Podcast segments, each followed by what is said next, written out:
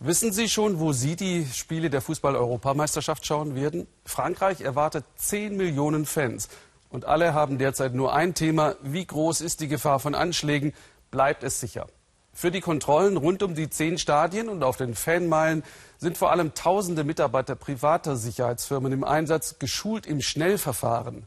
Klingt wenig vertrauenerweckend. Unser Korrespondent Matthias Wirth wollte wissen, wie sicher sind eigentlich diese Sicherheitsfirmen? Kaum wiederzuerkennen ist der große Parkstreifen unterhalb des Eiffelturms, der Champ de Mars. Dort, wo die Pariser spazieren gehen und die Kinder Ball spielen, werden zurzeit schwere Zäune in mehreren Reihen hintereinander gesetzt.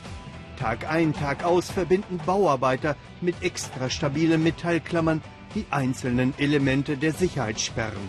Rund 20 Kilometer Zaun begrenzen am Ende das größte Fanareal aller EM-Städte. 90.000 Besucher sollen kontrolliert und gecheckt werden, bevor sie dann mit einem hoffentlich sicheren Gefühl innerhalb der Umzäunung die EM-Spiele schauen können. Schon jetzt beim Aufbau überall präsent, Polizisten, vor allem aber auch private Sicherheitsleute. Wir können heute sagen, dass die Fanzone einer der am besten gesicherten Orte in ganz Frankreich sein wird mit Sicherheitsmaßnahmen, die der Innenminister und das Polizeipräsidium organisiert haben. Bevor man die Fanzone überhaupt betreten darf, gibt es ein zweizügiges System, durch das man gelangen muss, um die Fanzone zu betreten und dort zu feiern.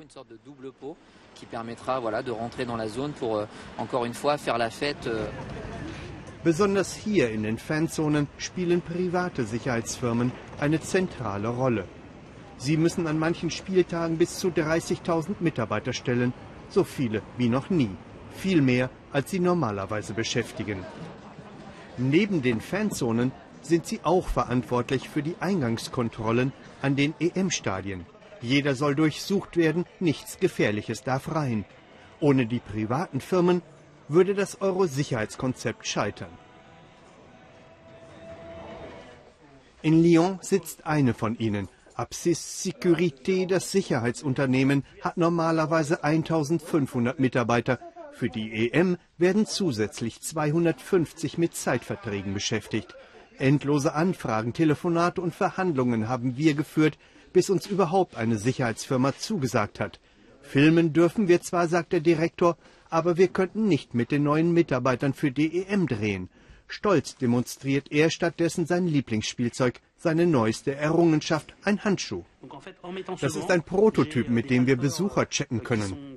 In diesen Handschuhen sind Metalldetektoren eingebaut. So kontrollieren wir auf diskretere Art und Weise, ohne den Körper anzufassen. Also man zieht diesen Handschuh an, da drin sind die Taster und jedes Mal, wenn irgendwo Metall erkannt wird, vibriert es. Zur Mitarbeiterausbildung möchte er sich nicht so gerne äußern. Das sei ja zunächst Sache des Staates. Also jeder braucht erstmal diese berühmte Karte, die der Staat ausstellt und die jemandem erlaubt, im Sicherheitsbereich zu arbeiten. Jeder, der so eine Karte hat, darf sich bei uns bewerben. Wir wählen Leute aus, die eine gute Präsenz haben und die Zeit haben. Denn wir können keine Mitarbeiter brauchen, die sagen, ich kann nur von dann bis dann arbeiten. Dann gibt es noch einen kleinen Schreib- und Lesetest, weil in Frankreich vorgeschrieben ist, dass Sicherheitsleute lesen und schreiben können, damit sie Protokolle machen können, wenn etwas passiert. Also das sind die Dinge, die wir zusätzlich zu der Karte voraussetzen. Und körperlich fit sollen die Mitarbeiter natürlich auch sein. Ralf Bonan zeigt uns zum Beweis den Fitnessbereich gleich nebenan. Hier im Ring trainieren unsere Leute immer ein paar Runden mit anderen Kollegen. Da macht man so 15 Runden nach drei Minuten.